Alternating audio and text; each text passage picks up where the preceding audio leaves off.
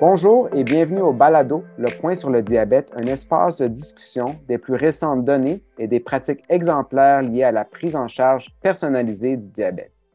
Je suis le docteur Alexandre Zaruc, interniste à l'unité métabolique de l'Ouest de l'île et associé à l'hôpital du Lakeshore.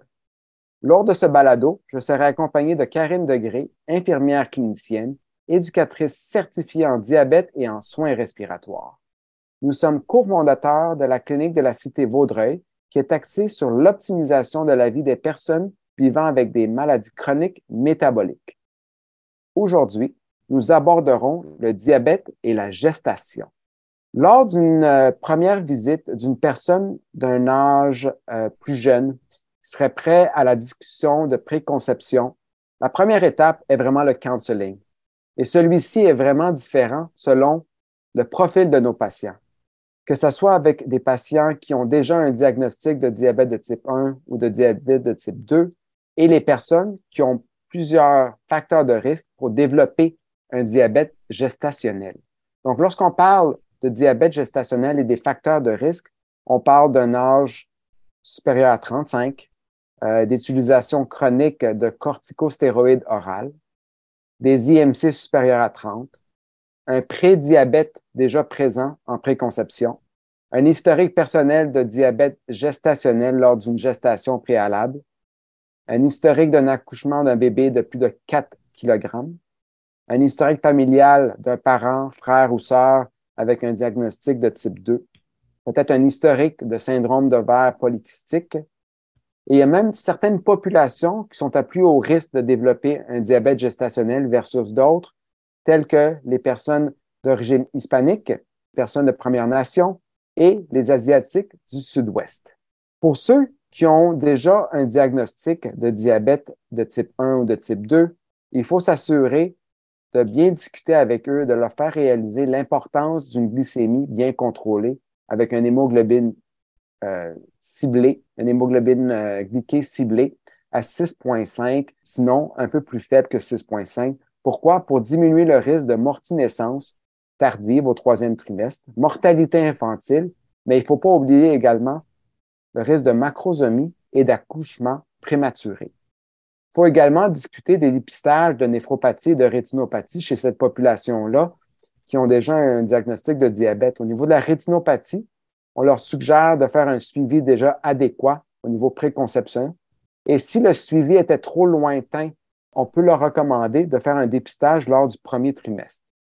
Pour la néphropathie, c'est s'assurer d'avoir des, des, créatines sériques et également des euh, ratios albumine-créatine urinaire de façon régulière au niveau des suivis préconception. Il faut également s'assurer de réviser avec eux leurs médications parce qu'il y a certaines médications qui ont des effets néfastes, donc qui sont considérées tératogènes. Donc, on parle des IECA, euh, des ARA et de statine. Donc, lorsqu'on parle de certaines médications, on doit songer vraiment interrompre les inhibiteurs de DPP4, les inhibiteurs de SGLT2, les agonistes de récepteurs GLP1 et les TZD. Pourquoi? Parce que nous n'avons pas les données nécessaires pour recommander leur poursuite lors de la grossesse. Il faut également réaliser que certaines insulines, dont les insulines analogues basales, qui seraient peut-être à favoriser et à euh, conserver dans la discussion pour justement faire une substitution des agents euh, oraux vers des insulines lorsqu'on est prêt à faire une tentative active pour la euh, grossesse. Il faut également réaliser que la metformine, elle, peut être considérée et peut être poursuivie pendant toute la grossesse et avec plusieurs études qui ont récemment été publiées, elle est considérée sécuritaire. Et pour ceux qui ont de la difficulté à tolérer la metformine et qui ne sont pas prêts mentalement à l'insulinothérapie, il y a un agent qui a été utilisé qui est le glyburide qui nous permet quand même d'être de façon sécuritaire tout au long de la grossesse.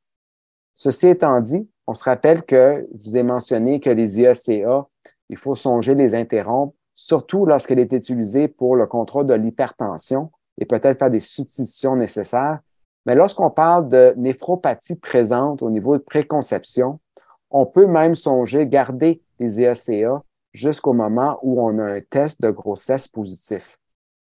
pas égal, faut pas oublier également de songer parler de l'acide folique. Un gramme par jour est la recommandation des personnes qui vivent avec un diabète de type 1 ou de type 2 avant euh, la grossesse. Et ceci peut être débuté trois mois préconception et continuer un minimum de 12 semaines lors de la gestation. Donc, lorsqu'on parle de certaines euh, approches et de préparation, comment qu'on peut euh, continuer cette euh, communication avec nos patients, Karine? Donc, on en comprend avec ce que vous venez de nous dire, docteur Zaru, que la, la préparation d'une grossesse est importante, non seulement au niveau de plusieurs médicaments dans le traitement présent du diabète, mais aussi pour la suite de la grossesse. Euh, donc, c'est sûr qu'on va recommander, comme vous l'avez mentionné, à nos patients euh, de, contacter, de nous contacter dès un test positif ou un symptôme de grossesse. Donc, non seulement au niveau de le changement de la thérapie qui peut être nécessaire, mais il va y avoir d'autres facteurs à considérer, comme par exemple les cibles glycémiques qui vont être différentes lors d'une grossesse versus d'un traitement régulier de diabète. Euh, donc, on ne voudra pas euh, avoir les mêmes sites de grossesse pour limiter justement les complications dont vous avez parlé chez la mère et chez le, fœtus. Donc, on va parler de cibles beaucoup plus strictes, beaucoup plus serrées pour éviter les complications. Donc, qu'est-ce que ça veut dire? On parle d'une glycémie à jeun en bas de 5,3 millimoles par litre une glycémie une heure postprandiale plus petite que 7,8 millimoles par litre, deux heures postprandiales plus petites que 6,7 millimoles par litre. Et on va également viser euh, une HbA1c, euh, comme vous l'avez mentionné, plus petite ou égale à 6,5 et idéalement euh, plus petite ou égale à 6,1. pour pouvoir s'assurer également du suivi régulier de la prise de glycémie, on va aussi suggérer à nos patientes euh, les lecteurs de glycémie en continu pour favoriser aussi l'accessibilité au niveau euh, des résultats, le suivi de la variabilité et aussi euh, accélérer, la rapidité d'intervention en cas de besoin d'hypoglycémie ou d'hyperglycémie. Un autre élément qu'on va aussi voir avec nos patientes, ça va être de discuter au niveau de la prise du poids. On sait que nos patientes diabétiques vont généralement être plus sujettes à la prise euh, d'un plus grand poids lors de la grossesse. Donc, on va viser euh, pour des IMC avant la grossesse en bas de 18,5 une prise de poids entre 28 et 40 livres. Pour des IMC en bas de 18,5 et 24,9 entre 25 et 35 livres. Des IMC entre 25 et 29,9 entre 15 à 23 livres. Et pour des IMC supérieurs ou égales à 30, on va viser une prise de poids euh, plus de 11 à 20 livres. C'est intéressant ce que tu dis, Karine, parce qu'on réalise que plus qu'on rentre en grossesse avec un IMC plus élevé, plus c'est restreint au niveau de la prise de poids qui est recommandée par l'Institut de médecine, justement pour limiter les, risques qui sont associés avec un gain pondéral trop élevé euh, du type de, euh, du risque de césarienne, grand pour l'âge gestationnel, une hypertension gestationnelle, peut-être une prééclampsie et même voire une éclampsie comme telle, et évidemment la rétention du poids postpartum. Lorsqu'on parle de, euh, de, dépistage pour les personnes qui n'ont pas de diagnostic de, de, diabète de type 1 ou de type 2 avant euh, la grossesse, universellement, on parle d'une personne et d'un dépistage à 24, de 24 à 28 semaines. On peut songer de faire même aussi rapidement que le premier trimestre pour les personnes qui ont plusieurs facteurs de risque qu'on a révisés un peu plus tôt, tels qu'un IMC élevé, tel qu'un âge plus avancé, ou peut-être un historique soit personnel ou familial de diabète de type 2 euh, ou de diabète gestationnel lorsqu'on parle d'historique personnel préalable.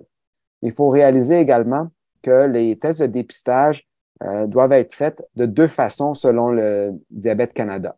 C'est soit de façon séquentielle, avec euh, la fameuse obtention du test de provocation de 50 grammes, suivi par un potentiel test d'hyperglycémie orale provoquée de 75, ou, dans certaines institutions, on va directement à la méthode plus directe de l'utilisation du test d'hyperglycémie orale provoquée à 75 grammes. Ceci étant dit, une fois qu'on a un diagnostic de diabète gestationnel, Qu'est-ce qu'on peut, qu'est-ce qu'on doit commencer et doit songer commencer? C'est l'insulinothérapie et recommander une surveillance beaucoup plus accrue. Tu as parlé tantôt des cibles au niveau à jeun et préprandial, mais également postprandial. Et c'est les recommandations qu'on donne à nos patientes pour justement bien évaluer leurs besoins au niveau de l'insuline et évaluer le repas ou les repas qui sont plus problématiques chez la personne. Donc, encore une fois, on voit que c'est une approche d'individualisation qu'on a chez nos patients. En plus du contrôle glycémique, encore une fois, on fait une révision de, euh, de notre médication pour s'assurer qu'il n'y a aucun agent tératogène. On s'assure de la supplémentation en acide folique. On se le rappelle, c'est un gramme par jour pour les personnes qui euh, ont un diabète, soit gestationnel euh, ou un diabète euh, de type 1 ou de type 2. On s'assure qu'il y a eu un suivi de rétinopathie ou de néphropathie préalable. Et si on est en présence de pression artérielle, on doit songer peut-être utiliser des agents qui sont favorisés au niveau du contrôle de l'hypertension gestationnelle lors de la grossesse. On parle du labétolol, la nifedipine, l'hydralazine ou le méthyldopa pour justement réduire le risque de prééclampsie et de la progression de la néphropathie. Donc, lorsqu'on parle de, ce type d'approche, on sait que nos équipes obstétricales sont quand même très bien pour les surveillances fétales et les dates d'induction parce qu'on ne veut pas les faire attendre trop longtemps lors de leur grossesse pour, encore une fois, diminuer les risques de césarienne, de macrosomie et de mortinescence. Et ça, on le sait. Et le suivi au niveau de la glycémie lors de l'accouchement va être pris en charge par nos équipes obstétricales et on s'assure que la glycémie est entre 4 et 7, que ce soit au niveau d'insuline parentérale, donc sous-cutanée ou par administration euh, en pompe. Les deux approches sont adéquates, surtout pour se rendre avec une glycémie quand même serrée de 4 à 7. Une fois qu'on a euh, fait toute cette approche pendant toute la gestation, pendant les neuf mois Qu'est-ce qu'on doit faire vraiment lorsqu'on commence, lorsqu'on accouche, Karine? Effectivement, donc il faut comprendre que les besoins en insuline post-accouchement vont être beaucoup inférieurs à ceux du dosage qui sont euh, qui ont été tout au long de la grossesse, surtout avec les besoins en insuline qui risquent d'augmenter au long de la grossesse. Donc, il faut donc euh, diminuer l'insuline pour réduire les épisodes euh, d'hypoglycémie. Donc ajuster les dosages et les traitements également. Faut s'assurer aussi si la femme va allaiter ou pas, parce que les différents agents ne peuvent pas être tous utilisés si la maman va allaiter. Par exemple, on pense que la, la metformin et le glyburide n'ont pas d'études à long terme, mais sont sécuritaires au niveau de l'allaitement. Par contre, les autres classes seront euh, contre-indiquées, outre l'insuline, bien sûr. Euh, on va aussi encourager nos patientes au niveau de l'allaitement, puisqu'en plus de réduire les risques de jaunisse, il y a quand même plusieurs études qui ont démontré que l'allaitement peut être bénéfique euh, pour l'enfant et aussi réduire, par exemple, le risque d'hypoglycémie postnatale, l'obésité et le diabète infantile, en plus de réduire le risque de diabète et d'hypertension chez la mère. Donc, certains suivis et analyses également aussi post-accouchement, seront nécessaires et recommandés suite au suivi euh, post-accouchement. Donc, quand on pense au dépistage euh, des thyroïdites postpartum chez les patientes atteintes de diabète de type 1, euh, à être surveillées deux à quatre mois postpartum et également les glycémies H1 et l'HbA1c qui doit être suivi à six semaines et à six mois postpartum chez toutes les patientes diabétiques. Euh, pour euh, assurer les suivis euh, nécessaires et éviter des complications post-accouchement en lien avec le diabète durant la grossesse. Wow, alors je te remercie beaucoup, Karine, puis je remercie tout le monde ici d'avoir écouté le balado Le Point sur le diabète. Nous espérons que vous avez apprécié notre exploration du diabète et la gestation. N'oubliez pas de vous abonner à notre balado sur iTunes, Spotify ou Google Podcast et rester à l'affût des prochains épisodes.